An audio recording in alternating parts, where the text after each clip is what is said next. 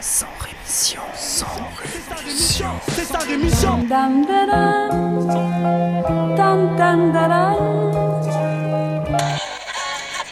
de mon sang rémission. Des médias en masse, leur discours fout des audits. Tu parles du bruit et des odeurs, les plus polis parlent d'exotiques. Équipe d'acharnés sans rémission, pourquoi on se calmerait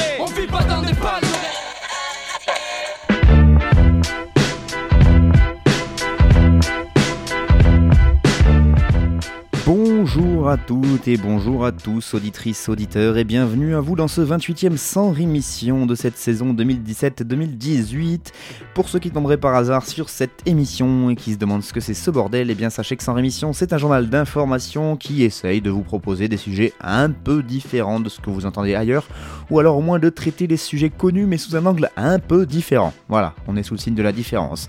Aujourd'hui par exemple, on ira en Afrique du Sud, au Nicaragua ou encore à Gaza, et en France, on parlera de prison, d'huile de palme, d'école ou même de radioactivité. Mais évidemment, ce journal ne peut pas être exhaustif et donc dans ma grande subjectivité, il y a tout un tas de sujets dont je ne vous parlerai pas aujourd'hui. Pas un mot par exemple sur la loi Asile et Immigration dont les principales dispositions ont donc été votées à l'Assemblée nationale, défendu vigoureusement par le ministre de l'Intérieur Gérard Collomb, ce projet de loi pour une immigration maîtrisée, un droit d'asile effectif et une intégration réussie vise à réduire notamment à 6 mois recours compris contre 11 aujourd'hui l'instruction de la demande d'asile. Objectif affiché selon euh, évidemment le gouvernement, faciliter à la fois l'expulsion des déboutés et l'accueil des acceptés. Amnesty International, l'association d'aide aux migrants ADN et la CIMAD ont réagi immédiatement en qualifiant le texte d'injuste et en critiquant des dispositions cruelles et inhumaines, carrément. Et pendant les débats à l'Assemblée nationale, je vous rappelle qu'il y a une centaine d'activistes du mouvement d'extrême droite de génération identitaire qui ont symboliquement bloqué le col de l'échelle, qui est le point de passage des migrants dans les Alpes. En réponse, des militants antifascistes italiens accompagnés de migrants ont forcé un barrage de gendarmes français. Gérard Collomb a annoncé l'envoi dimanche dernier de renforts de police et de gendarmerie importants pour s'assurer du respect absolu du contrôle des frontières. Bizarrement, il y a eu des interpellations suite à ces différents mouvements, mais que du côté extrême gauche. Enfin, tant qu'on parle de migrants et surtout de leur expulsion, je ne vous parlerai pas de cette grande enquête qui a été publiée dans le New York Times et qui révèle que des demandeurs d'asile soudanais renvoyés notamment par la France dans leur pays ont été torturés et euh, euh, donc torturés à leur retour donc, au Soudan. Voilà, ça c'est pour tous ceux qui disent que les migrants viennent de pays sûrs, en paix, etc. et qui risquent rien s'ils sont renvoyés chez eux. Eh bien, euh, cette enquête du New York Times prouve que c'est faux. Sachez qu'il n'y a pas que la France, il y a l'Italie aussi et la Belgique qui renvoient les Soudanais chez eux. Je ne vous parlerai pas non plus de l'évacuation de la fac de Tolbiac à Paris le week-end dernier, une évacuation musclée par les CRS, pléonasme, et qui a engendré un flou sur une info qui a circulé comme quoi un occupant de Tolbiac aurait été gravement blessé lors de l'évacuation. Info qui a été largement véhiculée notamment dans les médias d'extrême gauche et par certains militants, une info qui s'est révélée en fait fausse, euh, qui était le fait d'un faux témoignage. Voilà, faudrait quand même faire gaffe à pas utiliser les mêmes armes que les ennemis niveau fake news. Pas un mot non plus sur l'affaire Tarnac, où le parquet de Paris a même renoncé à faire appel de la relaxe générale prononcée par le tribunal correctionnel, tout un symbole. Rien non plus sur cette première annoncée par la LMDE, donc la Sécu étudiante, qui a annoncé qu'elle allait rembourser partiellement les protections hygiéniques voilà, qu'il s'agisse des tampons, de serviettes ou de cups, un remboursement à hauteur de 20 à 25 euros par an. Voilà, calmez-vous. Euh, L'affilié, eux, devra simplement envoyer son ticket de caisse ou sa facture à sa sécu pour se faire rembourser. C'est un petit pas, mais au moins c'est un pas. Enfin, pas un mot sur nos chers banquiers français qui ont été sauvés de la faillite hein, par l'État il y a quelques temps. Eh bien, rassurez-vous, ça va beaucoup mieux pour eux. BNP Paribas, Société Générale et Natixis comptent en effet une centaine de banquiers qui se sont vus attribuer une rémunération supérieure à 1 million d'euros euh, en 2017 en France. C'est le nombre le plus élevé de banquiers millionnaires en l'espace de 4 ans. Hashtag la crise. Dans le monde, pas un mot sur les États-Unis où, selon une étude publiée la semaine dernière dans Journal of Child and Family Studies, les fusillades dans les écoles sont en augmentation constante au cours des 18, des 18 dernières années aux États-Unis. En effet, de 2000 à 2018, cette étude a dénombré 66 décès dans 22 fusillades différentes.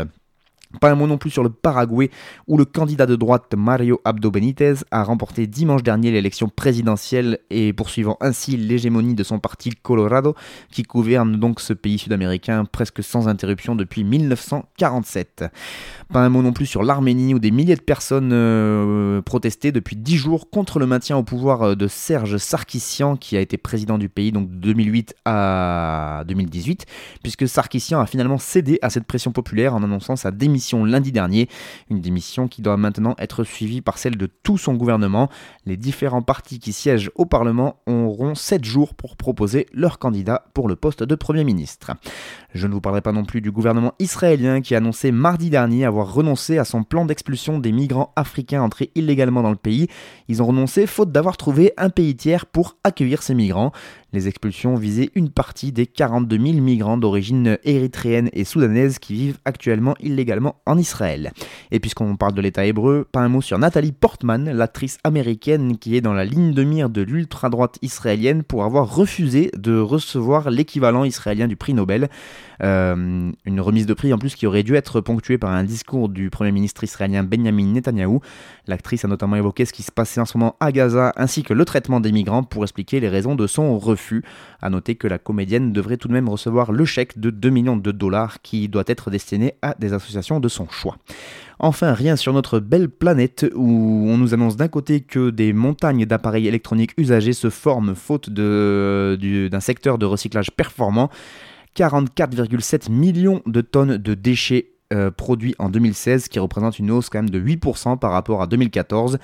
D'un autre côté, on nous annonce que des chercheurs américains et euh, britanniques ont conçu par hasard une enzyme capable de détruire du plastique euh, en le, en le bouffant, en fait, tout simplement. Une découverte qui pourrait contribuer notamment à résoudre le problème des presque 8 millions de tonnes de plastique qui flottent sur nos océans.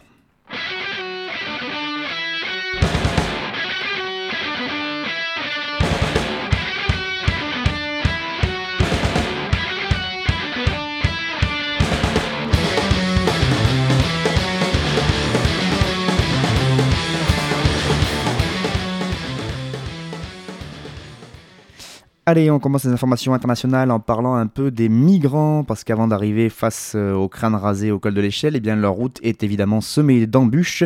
Euh, L'Aquarius, ce bateau affrété par SOS Méditerranée euh, en partenariat avec Médecins sans frontières, eh bien le bateau Aquarius a annoncé avoir secouru 458 personnes à bord de canots surchargés en détresse dans les eaux internationales au large de la Libye. ça s'est passé la semaine dernière. Sinon, du côté de la Grèce, sur l'île de Lesbos, plus d'une dizaine de migrants et réfugiés, surtout des ressortissants afghans ont été blessés dans la nuit de dimanche à lundi dernier lors d'affrontements avec un groupe d'extrême droite sur cette île grecque.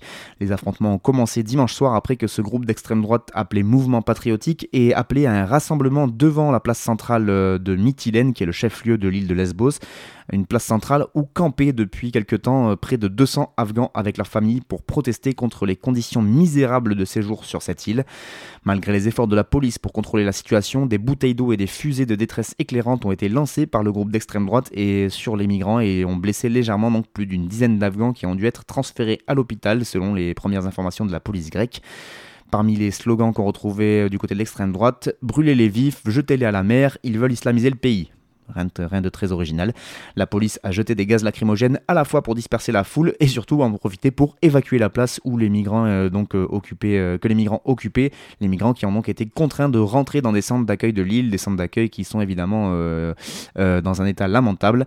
et donc c'est ce que voulaient dénoncer les migrants en campant sur cette place centrale de ce, de cette île de Lesbos, enfin du Mytilène, le chef-lieu de l'île de Lesbos.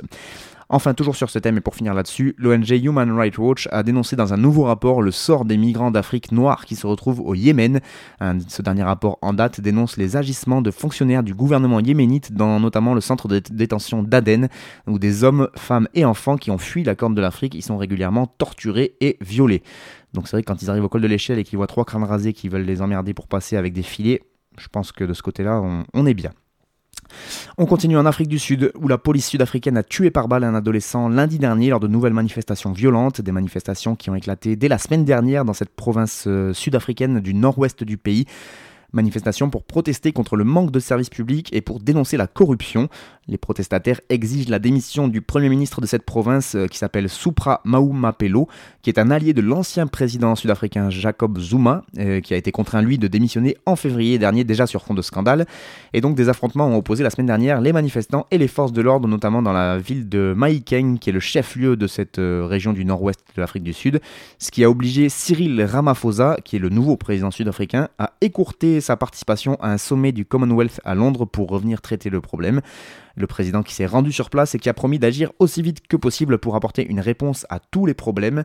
Il a aussi exigé de la police qu'elle fasse preuve de la plus grande retenue dans l'exercice de ses fonctions, alors que plusieurs personnes ont affirmé dans la presse locale, avec des photos à l'appui, qu'ils ont été blessés par les keufs.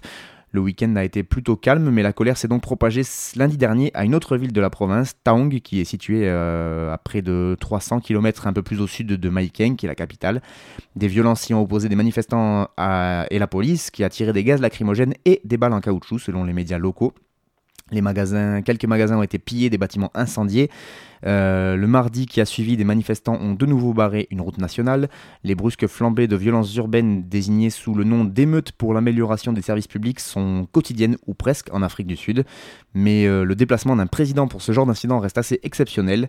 Notre jeune démocratie a été prise en otage par une clique égoïste déterminée à accumuler le plus de richesses possible, tandis que la majorité de la population est sans emploi. C'est ce qu'a dénoncé euh, mardi le principal parti d'opposition qui est l'Alliance démocratique.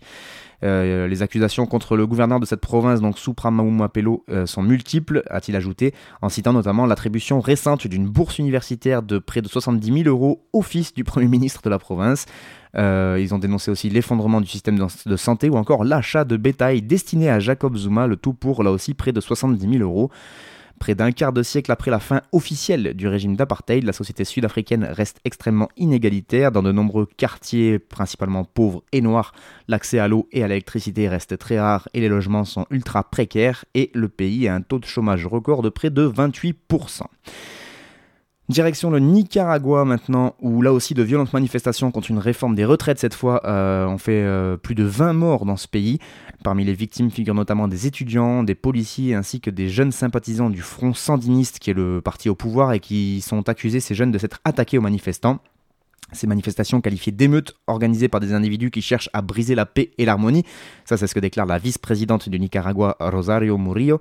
Euh, donc ces protestations se sont durcies au troisième jour de la mobilisation avec des barricades érigées un peu partout et donc des affrontements avec la police, ainsi que la dégradation de bâtiments gouvernementaux, notamment à Managua, la capitale du Nicaragua, ou dans d'autres villes du pays. Une centaine de personnes ont également été blessées lors de ces manifestations qui sont les plus violentes depuis l'arrivée au pouvoir de Daniel Ortega, c'était il y a 11 ans à la tête du pays. Le gouvernement de Ortega qui a notamment empêché quatre chaînes de télévision indépendantes de couvrir les événements.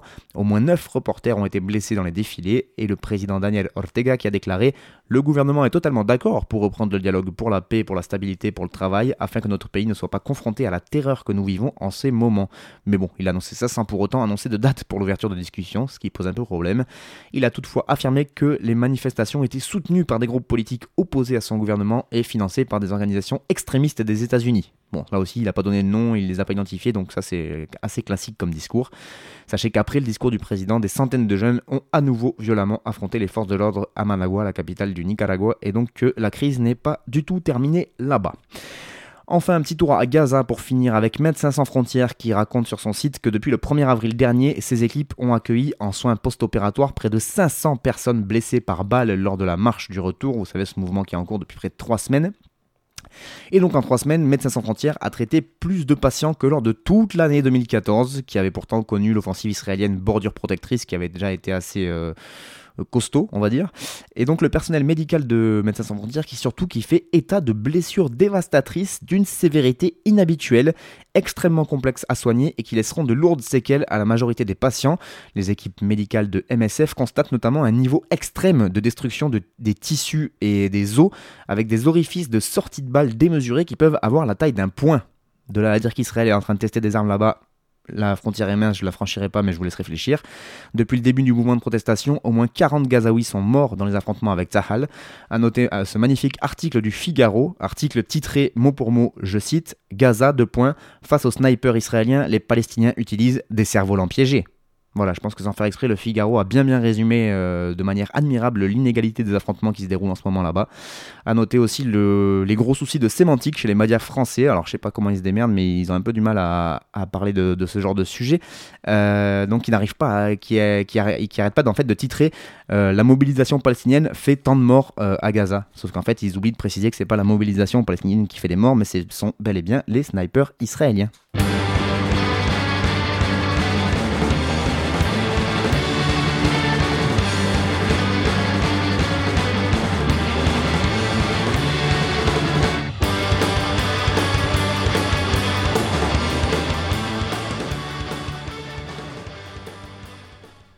Allez, on passe aux informations nationales et on va commencer ces informations nationales avec ce qui se passe en ce moment dans les prisons euh, françaises. Tout d'abord, six détenus qui sont morts en à peine plus d'un mois dans la plus grande maison d'arrêt d'Europe, celle de Fleury-Mérogis. Quatre se sont suicidés et deux sont morts dans des circonstances qui restent à préciser. Deux enquêtes sont actuellement menées par la brigade de recherche de la gendarmerie d'Evry. Elles doivent déterminer les circonstances précises du décès de ces détenus. Autant vous dire qu'on peut leur faire confiance. Sinon, du côté de Toulouse, c'est la prison de Seyss euh, qui a euh, là aussi vu un de ses détenus mourir derrière les barreaux. Une mort qui a entraîné d'ailleurs un mouvement de révolte dans certains quartiers toulousains, notamment au Mirail et à Ampalo. Et euh, même à l'intérieur de la maison d'arrêt, euh, il y a eu des mouvements de contestation à l'intérieur de la maison d'arrêt de Seyss euh, qui ont dû être réprimés. Selon la parole officielle de la Zanzon, il ne s'agit pas d'une mutinerie mais d'un refus de réintégrer. Mais bon, Maton, police et les ERIS, donc les unités d'intervention spéciales qui interviennent dans les prisons, sont tout de même intervenus dans la prison. Donc on parle clairement d'un suicide par pendaison du côté de Seyss qui serait donc la version choisie par les autorités pour expliquer le décès. La prudence reste de mise. Les stratégies dans ce genre de cas sont d'évoquer une raison plausible, quitte à revenir sur cette version officielle dans un second temps. La famille a déjà été convoquée par les autorités locales et fera savoir plus tard ses volontés. Des manifestations ont eu lieu un peu partout dans Toulouse et certains manifestants ont été arrêtés par la police. Sachez que la population en détention en France est de 70 367 personnes au 1er avril 2018, dont 49 515 condamnés, selon la direction de l'administration pénitentiaire qui a publié ces chiffres le jeudi 19 avril dernier. C'est un nouveau record et c'est seulement la deuxième fois que la population carcérale franchit le seuil des 70 000 détenus en France. En comptabilisant le nombre de personnes sous surveillance électronique, ce chiffre passe même à 82 086 personnes très précisément. Direction Marseille maintenant, où la ville dirigée par Jean-Claude Gaudin va confier aux géants du BTP Bouygues la construction et la gestion de dizaines d'établissements scolaires via des partenariats publics-privés. C'est une grande première en France, pour un tel montant en tout cas, un juteux contrat à hauteur de 1,046 milliards d'euros. Et donc Marseille est définitivement la championne de France de ce type de PPP, partenariat public-privé, puisqu'il n'y en a pas moins de 6. Et donc, euh, ce genre de partenariats qui étaient en vogue il y a 10 ans, elles sont aujourd'hui critiqués unanimement, y compris par la Cour des comptes, mais apparemment ça ne fait pas reculer euh, Jean-Claude Gaudin, ni son conseil municipal. Lors du vote du partenariat public-privé, notamment portant sur euh, la rénovation du stade Vélodrome, le président du groupe socialiste Benoît Payan avait alors lancé au maire Jean-Claude Godin Un jour, vous ferez même des PPP pour les écoles. Et eh bien voilà, il dit J'avais pris le pire exemple possible et je n'imaginais pas une seule seconde qu'il le fasse. Et eh bien voilà, il a réussi à le faire. Euh, la municipalité Godin, donc, qui devait agir dans ce dossier des écoles marseillaises, euh, donc elle en a profité pour se défausser et offrir avec bonus le chantier aux entreprises privées. Il y a quelques années pourtant, cette majorité municipale cultivait le déni sur tout ce qui était euh, école scolaire. Tout était supposé ne pas trop mal aller dans les écoles marseillaises. Oui, mais voilà, en décembre 2015 dernier, le témoignage de Charlotte Magri, qui était enseignante dans les quartiers nord, et euh, son témoignage est devenu viral et la presse nationale s'est emparée du sujet. Elle décrivait à l'époque ce que chaque parent d'élève savait mais que personne dans les médias ne voulait dire. Donc euh, chauffage en panne, température en dessous de 15 degrés, élèves obligés d'étudier en manteau, locaux vétustes voire menaçant de s'effondrer, amiante parfois apparente ou encore manque de personnel municipal. Et donc finalement une école évidemment à deux vitesses puisque ces écoles euh, en mauvais état ne se retrouvaient pas dans les beaux quartiers. Du coup, ni une ni deux, après ce témoignage, l'équipe euh, de Jean-Claude Godin a concocté un plan école avec la démolition de 31 groupes scolaires et la reconstruction de 28 d'entre eux et la construction de 6 nouveaux établissements. Du coup, en octobre 2017, la ville abandonne l'idée d'une maîtrise d'ouvrage public, comme c'est le cas normalement pour des bâtiments publics, et elle passe donc à une procédure de PPP, partenariat public-privé. Concrètement, les géants du BTP vont donc construire ces écoles puis les gérer. Afin de rendre ce choix acceptable financièrement, la ville a évidemment gonflé le coût de la maîtrise d'ouvrage public, euh, donc euh, elle a estimé que c'était un risque estimé à 150 millions d'euros. Et du coup, elle a estimé que côté privé, il n'y aurait aucun risque. C'est bien connu, les PPP fonctionnent super bien partout. Hein. Christian Brouski, qui est avocat et qui est l'initiateur d'un recours au tribunal administratif contre cette décision, a étudié les dossiers. Outre l'absence totale de précision dans le cahier des charges, il a levé pas mal de coquilles, notamment celle de, au niveau du terrain. puisqu'il a vu que sur les 60% du terrain qui va être consacré à la réalisation de l'école, euh, donc euh, l'école occupera 60% du terrain, mais les 40% restants du terrain autour restent à la disposition de l'entreprise privée qui euh, va remporter l'appel d'offres. Donc il n'y aura pas beaucoup de surprises en la matière, hein. on va retrouver Vinci, Bouygues et Eiffage, les champions du béton, qui sont les seuls grands groupes capables d'assumer un chantier à, à 1 milliard d'euros. Mais donc, que vont-ils construire à côté de ces établissements? A priori, on va pas aller sur des trucs publics, il hein. faut aller sur des trucs qui sont rentables, donc des commerces, voire des magasins de téléphonie, enfin voilà. Euh, nous avons besoin de piscines et de bibliothèques, mais le privé choisira ce qui rapporte de l'argent. Si ce n'est pas le public qui gère, nous n'aurons pas les équipements. C'est ce que déclare Pierre-Marie Ganosi, qui fait partie du syndicat FSU 13. Même les petites entreprises privées de Marseille sont fâchées. Les PPP sont taillés pour les grands groupes, ils se feront la guerre des prix et embaucheront des travailleurs détachés ou en sous-traitance dont on finira par perdre le fil. C'est ce que déclare Patricia Blanchet-Bang, qui est présidente de la CAPEB 13, donc c'est la Confédération de l'artisanat et des petites entreprises du bâtiment. Voilà, sachez que toutes ces associations et tous ces syndicats et citoyens se sont constitués en collectif. Vous pouvez aller voir leur site marseille contre les ppp.fr et qu'ils sont en train d'engager un travail d'information avant d'engager de multiples recours contre ces PPP. On continue en parlant d'huile de palme, mais en restant du côté des Bouches du Rhône avec Total, le groupe pétrolier français qui compte mettre en service la bioraffinerie de la Med dans les Bouches du Rhône. C'est prévu pour cet été 2018 une bioraffinerie de plus, vous allez me dire, oui mais voilà, c'est selon un document de la préfecture des Bouches du Rhône que se sont procurés euh, Greenpeace ainsi que les Amis de la Terre, le plan d'approvisionnement en huile de, de ce futur établissement est constitué ainsi 100 kilotonnes par an d'huile alimentaire usagée ou de graisse animale, 100 kilotonnes par an de produits acides issus du raffinage d'huile végétale et 450 euh, kilotonnes par an d'huile de palme brute. Et donc ces associations de défense de l'environnement s'inquiètent forcément de cet approvisionnement en huile de palme, dont la production en Malaisie ou en Indonésie entraîne une déforestation qui fragilise les écosystèmes, qui menace notamment la faune, les rhinocéros, les orang-outans, les tigres, etc. et qui affecte aussi les populations locales. Face à ces critiques, Total s'engage à se fournir en huile de palme labellisée, entre guillemets. Ces systèmes de certification sont jugés évidemment insuffisants par la plupart des ONG euh, ainsi que par les industriels. Total a déclaré auparavant vouloir utiliser 60 à 70% d'huile végétale, euh, de l'huile de palme, mais aussi de l'huile de colza, de soja ou encore de tournesol, et 30 à 40% d'huile alimentaire usagée et d'huile résiduelle le projet qui fera bondir les importations, françaises d'huile de palme de 64% démontre l'incohérence totale du gouvernement français. C'est ce qu'ont dénoncé euh, jeudi euh, dernier Greenpeace ainsi que les Amis de la Terre dans un communiqué commun. Le ministre de la Transition écologique Nicolas Hulot veut mettre fin à l'importation de produits forestiers ou agricoles contribuant à la, déforestation dans le monde, mais il n'en est plus à une incohérence près de toute façon. Selon Sylvain Angerand, euh, qui fait partie lui des Amis de la Terre, les prochaines semaines sont décisives car l'Europe est en train de réviser sa politique de soutien aux agrocarburants.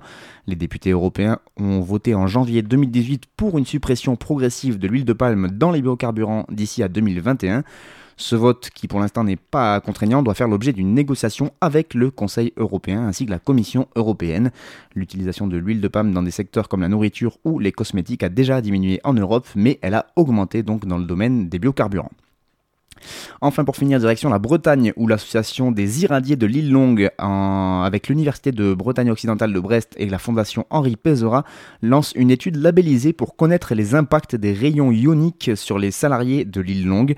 Cette étude doit d'abord permettre de recouper des informations précises et les impacts des rayons ioniques sur la santé des travailleurs exposés. On sait que ça implique des leucémies, des cancers, des problèmes cardiovasculaires, des atteintes au système immunitaire et reproductif, mais une étude permettra de systématiser ces impacts pour la première fois. C'est surtout le moyen de briser l'invisibilité des victimes. C'est ce que déclare Annie Thiebomoni, qui est directrice de recherche du groupement d'intérêt scientifique sur les cancers professionnels. Environ 150 anciens salariés qui ont travaillé donc dans ce domaine euh, entre 1973 et 1996 seront donc consultés en entretien individuel et collectif, le tout sur la base du volontariat.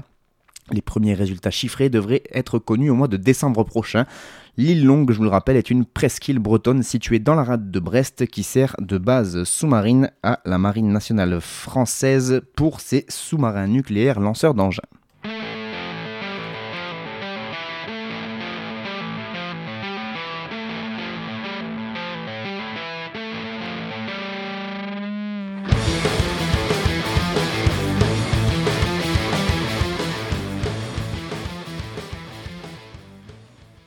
C'est la fin de ce sans émission pour cette semaine. Merci beaucoup à vous de l'avoir suivi. Euh, je vous donne rendez-vous bah, dans la semaine prochaine pour toujours plus d'infos.